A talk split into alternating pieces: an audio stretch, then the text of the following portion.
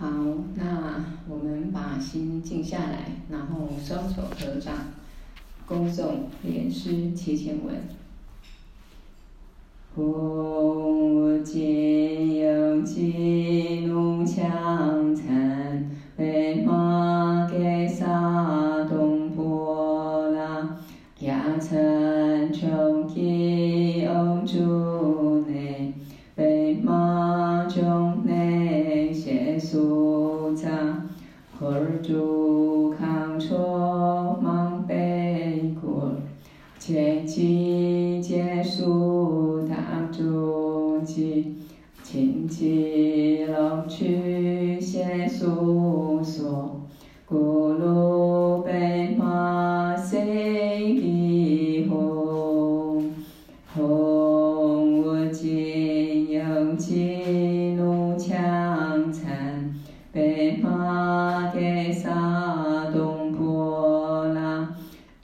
压参穷吉翁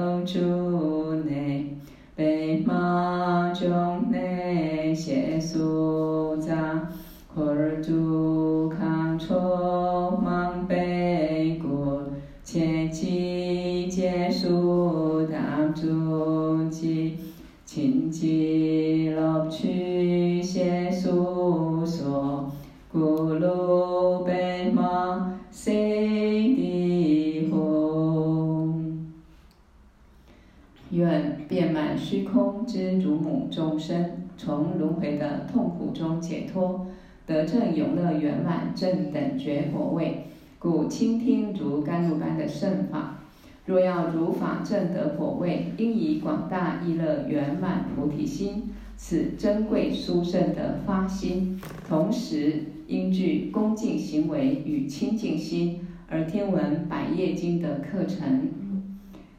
好，那我们今天讲一个短短的这个百业经的故事啊，再给我们一个深深的一个对于因果啊要如理如法取舍的一个启示啊，了解因果不虚啊。之后我们再来上这个修心八颂啊。好，那今天要讲的故事呢是第五十一个啊，第五十一个一只雪蛙啊，一只雪蛙。呃，以血肉啊，以血肉布施八万只蚂蚁。那么这个血呃雪蛙是怎么以血肉布施八万只的蚂蚁啊？这样的一个呃一个因因果果是什么呢？啊，好，他说尔时世尊从嘎西城出游到鹿野苑，在这个鹿野苑的森林中有一个啊有憍陈如。乔陈如等五个比丘在修持苦行，就是一开始最开始跟他修行的五个比丘。那他们看到释迦牟尼佛远远的向他们走来，然后呢，大家这五个比丘就共同商定：沙门果达玛今天到我们这里来，我们一点点一刹那都不要对他恭敬啊、那不可以起身来迎接他，不要礼拜他，啊，只是坐着啊，跟他招呼一声啊，你来了，请坐啊，礼貌上打个招呼，请他坐啊，这样就可以了。那为什么这么说呢？因为原来我们是一起苦行的啊，就世尊当初带着他们出来一起，刚开始一起修苦行，那后来他就不是少欲知足了。因为修苦行就是要少欲知足啊，所以嗯，对于吃啊、用啊各方面哈、是不能啊有任何的享受啊需求。好，每天吃的呃是饭菜或者蔬果或芝麻等等一点点东西啊。那嗯，以前没有，呃，讲太快，以前呢没有享用这一些我们正常人啊吃的饭菜、蔬果、芝麻等等各种丰美的食物。那么现在呢啊，他啊就讲释迦牟尼佛啊，他现在啊已经是这样的享受这一些丰美食物了，所以不再是少欲知足，而且还用热水洗澡。啊，对他们修苦行的人来讲，呃，这些行为是不如法的，啊，是不如法的。那所以他认为说，他现在已经退转了，所以他今天来找我们是可以，但是不要对他做其他的侍奉，啊，不要再恭敬他。那渐渐的，世尊还是走来了，靠近他们。那但是以他的内在就是修行的威德力啊，修行的成就力、威德力，这五个比丘呢，本来是不想怎么啊礼敬他，但是不由自主的啊看到他就被折服摄受了，所以呢，有的就赶快啊敷坐啊，比如说啊准备这一个啊这个。拿我们来讲，准备法座啊，哈，准备坐垫啊，等等。那请释迦牟尼佛入座，有的就端来温温水啊，那么请佛洗脚，有的就赶快接过他的袈裟，那有的就接过他的手杖钵盂，并且热情地说：“果达玛，你您来了，请入座啊。”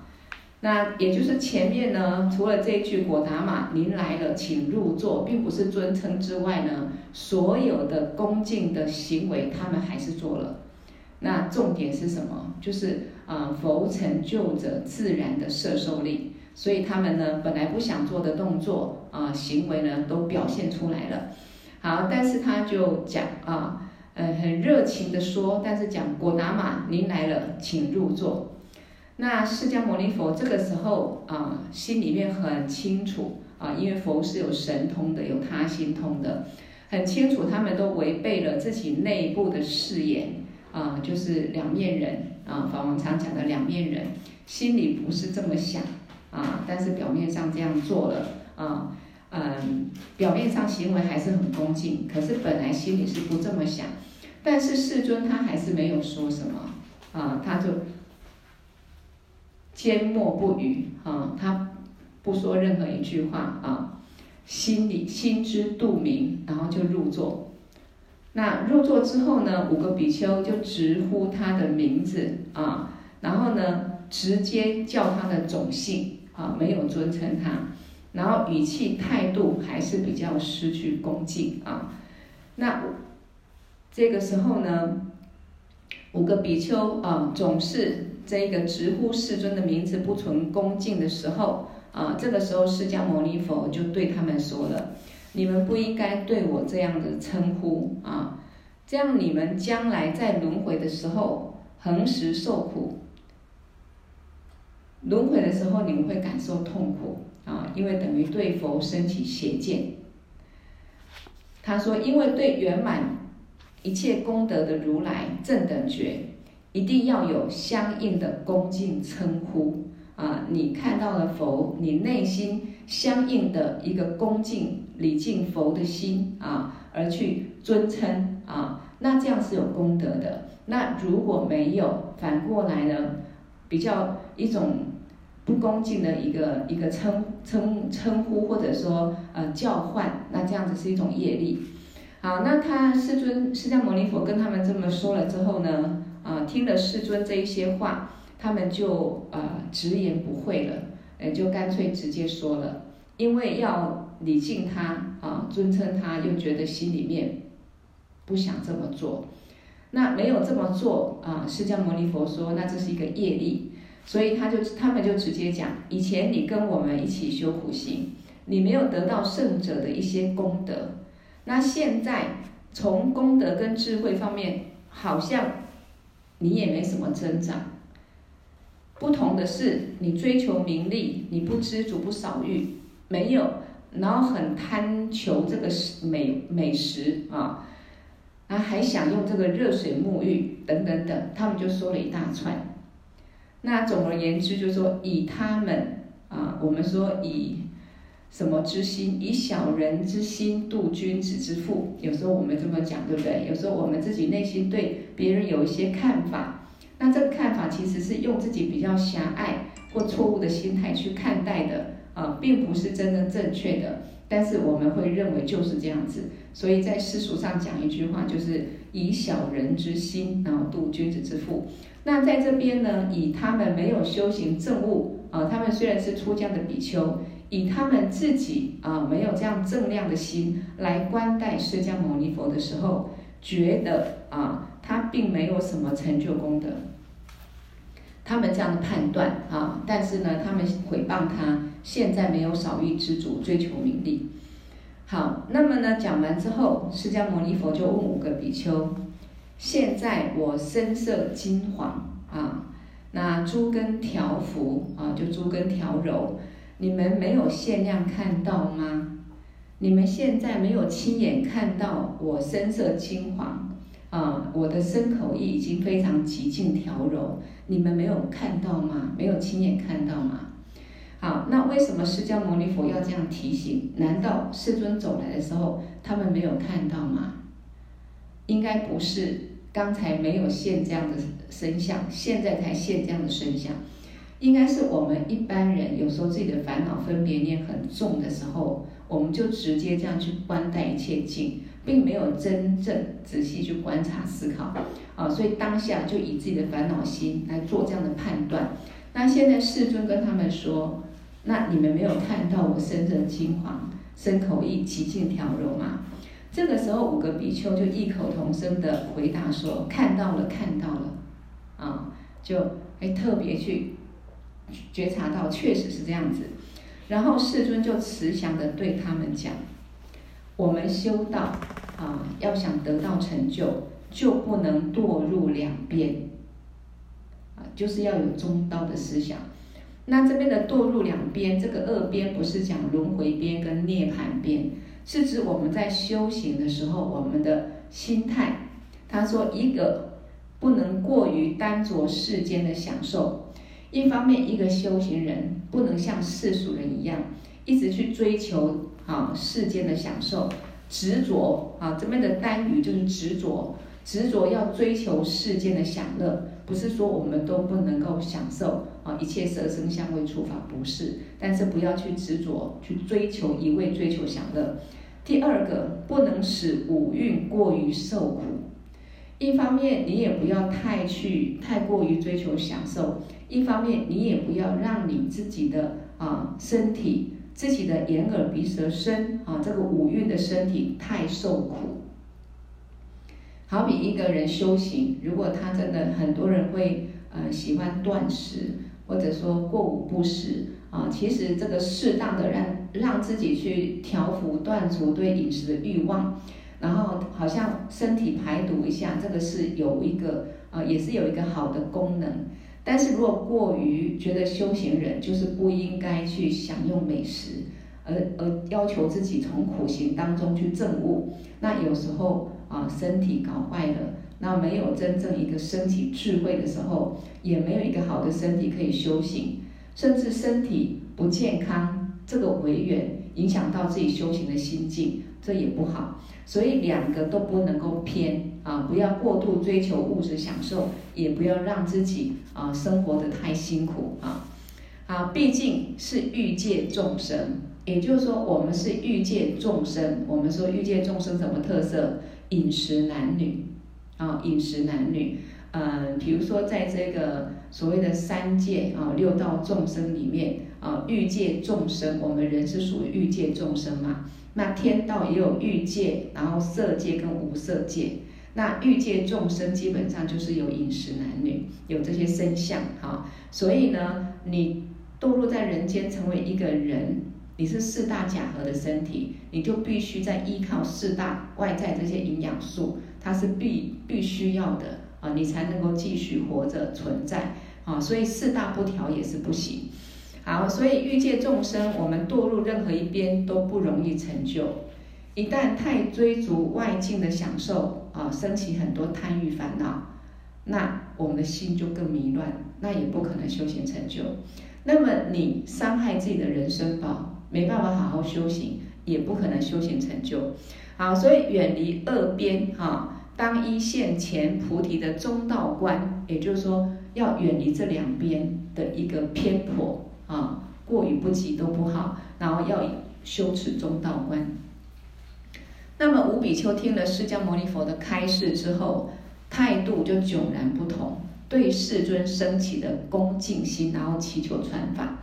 这就，就好比说，我们为什么要不断上课闻法？我们对佛法有这个信心啊，对上师也许一开始有这个信心，可是很多观念我们都没有学习的时候，我们还是会偏颇偏执，或者听一些啊。嗯，没有真正学佛证悟成就的人啊，也许是对，也许不一定是对，各种各样对一个佛教的一个说法啊，然后或者说对上师啊，有时候我们升起分别念，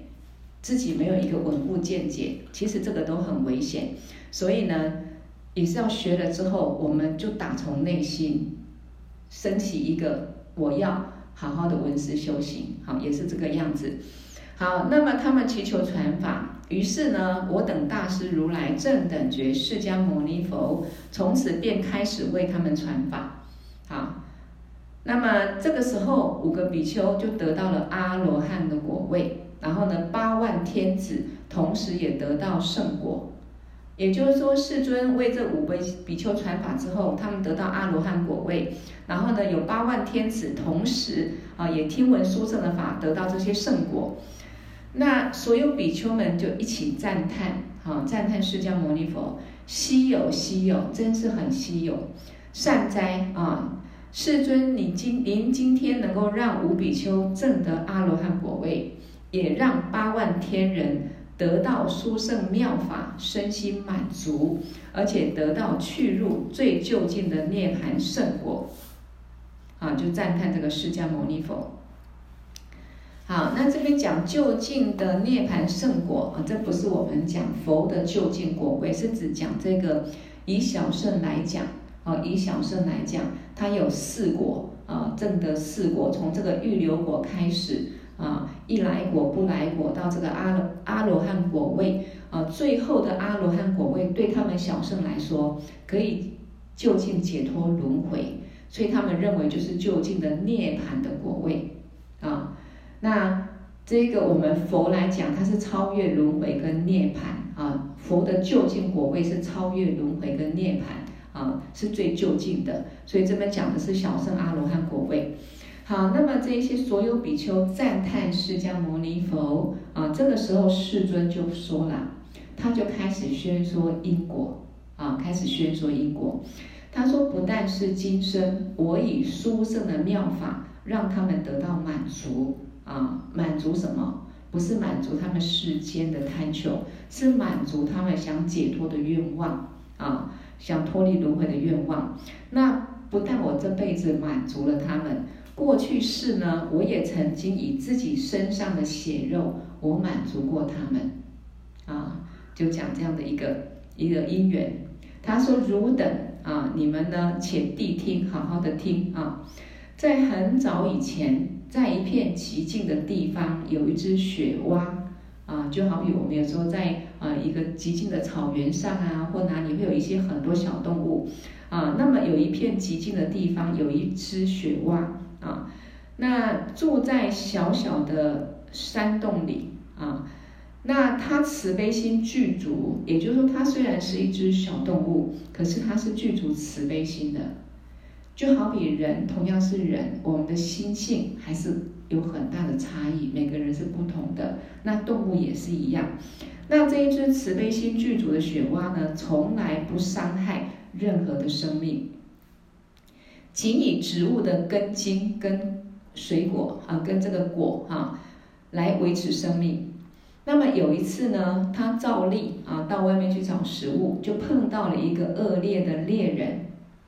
那这个猎人没有半点慈悲心，就抓住他，活活的把他的皮给扒光，然后再把他放了，啊，有没有这么可恶的人？其实有。有时候在限量这个世界上，我们观察身边的人，或者从电视网络上去看，确实还是有很多残忍的啊，这个人类在残害这个小动物哈。好，所以这个猎人把它皮扒光之后又放了，那这只雪蛙当然很痛苦啊，完全没有皮的保护，死不了也活不了，就非常非常痛苦难忍，四处蹦跳。然后这个时候看到树下有个地方比较有一个凉荫哈，比较凉的地方，就去那边呢啊，累了就去那边稍微休息一下。可是哪知道我们说屋漏偏逢连夜雨哈，这个就是所谓的嗯，我们讲以人来讲，人的苦有一个苦苦，人的苦苦啊，就苦上加苦。那这一只小动物，这只雪蛙也是一样啊，苦苦。被扒皮，又碰到一只蚂蚁，看见它，这个蚂蚁马上回到蚁穴，叫来八万只的蚂蚁，来共同咬食这一只没有皮的雪蛙。那这个时候，雪蛙当然非常痛苦，就忍受着这个难忍的痛苦。那如果是我们，我们一定会想办法，千方百计，看怎么样摆脱啊这个身体的痛苦。但是这个雪蛙怎么想？他说：“我现在虽然能解脱，逃离这群蚂蚁，但是我解脱自己的一个生命，却会害了很多的生命。我不能这么做。也就是说，我不管用什么方法，我解脱了，想办法 摆脱这八万只蚂蚁，那我自己可以啊，可以解脱了，我就不会那么痛苦啊，也可能不会死。但是我。”既然想办法摆脱他们，一定就可能伤害到他们，或者让这一些想寻求食物的蚂蚁就没有食物了，那他们肯定会死掉。所以为了我自己的生命啊，我可能伤害很多生命，所以我宁愿舍弃自己的生命，也不愿意伤害一个大众。所以这边讲说，大菩萨身堕恶道，心却未堕落。那而且还一边安忍，一边发无上的菩提心。好，讲到这里，我们大家有什么样一个感受或想法？这一只雪蛙，我们说佛他也会化现啊六能忍，在六道中度化众生。所以这只雪花，我们讲说它是充满慈悲心，从不伤害任何的生命。所以哪怕它被八万只蚂蚁在咬食，它也不去伤害它。那菩萨会不会堕入恶鬼道，或者说会不会视线化现在恶鬼道来？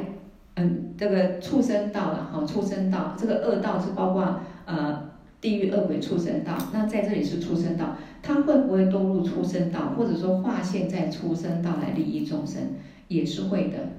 或者因为在他还没有成佛之前。啊，一些因果业力的示现，所以他暂时呢，可能在畜生道感受啊，比如说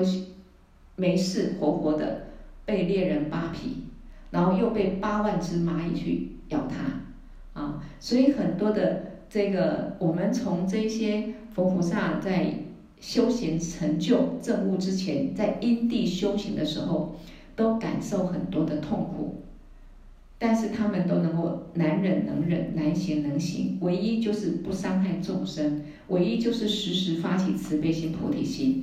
那我们反观我们自己啊，我们还没有成就菩萨的果位，我们也许菩提心也还没有真正的升起。那么我们这辈子有机会呃听闻佛法、学佛修行，然后也上了这些课。那么也做了一些，也许跟着法王有机会做了一些供养布施，来累积福报。但是我们如果没有正确观的观念，会想说：哎呀，我跟法王学佛这么多年，我做了很多功德，为什么我还出现这个违缘那个违缘，还觉得世间很多不如意？其实不要这么想，在我们证悟解脱之前啊，我们本来无始劫来造的业力就很重。时时可能各种因缘业报就现前，这是第一个。第二个，我们自己对外境一切没有真正了悟空性，我们还有很多的执着心，所以我们也还会升起烦恼，还会造各种身口意的业力。所以在修行过程当中，我们唯一可以依靠的、稳固的帮助我们修行成就的，真的只有正知正见。我们听这个百叶经故事也好，然后呢，多上一些课也好，我们有正知正见，面对违缘的时候，我们就会比较能够去接受它，啊，然后自己忏悔自己过去业力而遭受这个违缘，啊，或者呢，力争上缘，用慈悲心、空性智慧来观待，让自己慢慢心能够超越这个境，这个都是学佛的过程，啊，所以闻思修，闻思修。有文法思维的智慧，那么静这个世界就是我们实修的道场。面对违缘也好，或者我们直接用清净见、空性智慧观待这个世界也好，这个都是我们要修行到有一天自己的心完全没有任何贪着，没有五毒烦恼。这个时候我们就成就了，就不会再。在看到这一些啊六道轮回的恶境，受这些苦难就不会，除非像菩萨一样，为了利益众生化现在六道当中哈。好，所以他这么想啊，他就自己忍受痛苦，让八万只蚂蚁去咬他，那当然很很难忍受。可是他一边安忍，一边发无上的菩提心。他说：“愿以此善根，令沉溺在轮回中的众生。”没有得到救度的，能够快速得到救度。我忍受这个痛苦没关系，但是愿我所忍受痛苦的这样一个我不想伤害众生的善根，我能够啊令没有得到救度众生能够得到救度，没有安乐的众生能得到安乐，没有解脱的众生得到解脱，没有证得涅槃果位的众生能够证得涅槃的果位。以此善根，然后又发一个愿，愿我以这样的善根，我忍耐被这些八万只蚂蚁咬痛的这个善根，我能够圆满佛的果位，如来正等觉果位，人天导师的果位。如来正等觉，人天导师就是佛，希望我能够成佛。为什么他希望自己能够成佛？成佛是要自己离苦得乐就好吗？不是。那就是成就阿罗汉果位就好了。他要成佛，就是要利益所有众生都能够解脱成佛。啊，所以他发这么一个大愿。那讲到这里，我们再做一个思考：为什么这只雪蛙能够发这么大的愿？我们知道啊，他是菩萨啊，暂时因为因缘或者一个愿力堕入在畜生道，那感受这样的一个苦。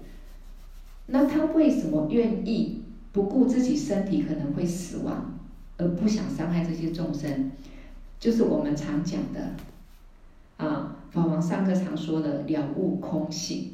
啊，这也是我今天在思维的一个问题。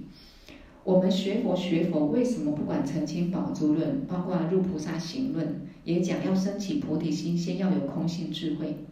啊？然后呢，我们在很多课程也很强调这个空性见解。为什么？如果我们没有真正了悟空性，我们是不可能做这样的一个牺牲的。为什么？我们执着这个我是真的，会痛，啊，会怕自己死掉，因为认为这个我这个身体就是我是真实的。但是我们如果认识这个我这个身体的我，它不是真实的，它是一个因缘和合，是个幻化。这个身体，我认为这个我是假的。这个时候，我们就容易升起慈悲心、利他心，会去观待不管这些蚂蚁，包括我自己是雪，现在是雪蛙，我受这样痛苦。六道轮回中，每个众生都必须不断地感受各种因为业力。造业所感受痛苦，所以我不忍心众生的苦。我现在暂时受苦没关系，我愿所有众生解脱。而且这个身体也不是真正的我，就算被他们咬死了，啊，对我来说也没有什么的障碍。对我解脱来说也没有障碍，所以这个一定要有一个空性的基础。因此，我们如果认识的我是这个身体，就是我。我们一定很难升起慈悲心，包括现在我们各位一样，我们学佛学佛学佛，为什么有时候遇到事情来的时候，真的很难放下，还是很多情绪、五毒烦恼就升起，没有还没有真正了悟证悟空性，我们在学而已。好比我们在学修心八颂，法王在传修心七要，这个都是我们在不断的学、不断的串习、不断的分析、观察、思考，到最后真正确认、看清楚。哎呀，原来墙角那一只不是蛇，它是一条绳子。哎呀，真的无始劫来，我一直贪爱的我其实是假的，我现在这个身体也是假的，并没有一个真正的我。当这样的一个空性智慧升起的时候，接下来才可能升起愿众生都解脱成佛的菩提心。因为众生跟我们没有了悟空性的时候一样，都很无明，都很执着。都认为这个世界是真的，这个身体就是我，我是真的。所以，如果这样的一个执着心、实有的关带没有破，不可能看破，也不可能去修忍辱。小小的一个修行都很难做到，因为我、我、我，我们我立的心就断不不掉。当了悟空性，这一切就变得很简单啊！所以菩萨他们真正证悟空性，你跟他要头、要手、要脚。啊，他都可以给你啊，就是因为这个样子。那我们是还没有啊，所以我们做不到。好，所以呢，这一个释迦牟尼佛讲完了这样的一个因缘，就说现在呃，我用。呃，没有，刚才愿还没讲完哈，跳车跳掉了。好，他发了两个，发了几个愿嘛哈，愿众生没有得救度，赶快得救度；没有得到安乐了，赶快得到安乐；没有得涅槃的，赶快证得涅槃。那也希望我将来能够成佛。那现在我用我自己血肉来满足这一些八万只蚂蚁，满足他们。愿将来我也能够以无上妙法来满足他们。然后令他们全部证得圣果，这个是他过去的愿。那么今生成熟了，所以他说，当时雪蛙如是发菩提心，他这样的发菩提心，那么这个雪蛙就是现在的释迦牟尼佛，这八万只蚂蚁就是这个啊八万个这个天人，所以嗯。什么样的心？为什么我们常讲一句话？有有时候可以用世俗角度来讲，日有所思，夜有所梦。我们现在心里想什么，那么我们梦中就可能出现什么。虽然不是完全一样，但是我们的欲望啊、愿望满足的，呃，不满足的，都会在梦里头用各种各样形式显现。所以，我们这辈子。啊，应该说我们过去是曾经造什么样的一个业，那有什么样的愿望，或者有一天我们死亡之前，我们觉得有很多的欲望，愿望不满足，那么我们在来世就会重现，一样在追求这个愿望跟欲望当中，也许一样还没有得到满足之中，我们就死掉了，因为它是一个循环，它是一个循环。我们心中这一些烦烦恼、这些妄想执着没有破、没有断除、没有清净之前，这些妄想执着的心，它就会再造下一个轮回，啊，不管是什么时候成熟，这个就是所谓的啊，诵经百千劫所造业不亡，啊，然后因缘聚合时，一定会受报，一样的意思啊。好，所以嗯，他说。这个当时雪蛙是这样的一个发菩提心啊，然后这个释迦牟尼佛就告诉他们说，当时这个雪蛙呢啊就是我啊，所以这个故事就是告诉我们啊，八万四千是呃八万只蚂蚁啊是现在得圣果的八万天人，过去也是这样的因缘，那这辈子也是这样因缘，可是最后呢？啊，他令这些众生成佛了，所以佛在这个利益众生的过程当中，在修持菩萨道的过程当中啊，那都会以各种方式利益众生，那最后目的就是让众生能够成佛。所以释迦牟尼佛在当时啊，用血肉布施他们，没有去伤害他们那发一个善愿，希望他们能够解脱，这辈子自己成佛了，那也让他们真正得到这个阿罗汉的果位啊，这个这个圣果啊，所以这个就是如是因如是果。好，那这个就是我们今天讲的百叶经的故事。如果我们好好去思维，其实短短的故事也是有很多可以让我们得到一个很好的启示。那可以再呃反复的去听去思考。好，那接下来我就要讲一点修心发送的课程。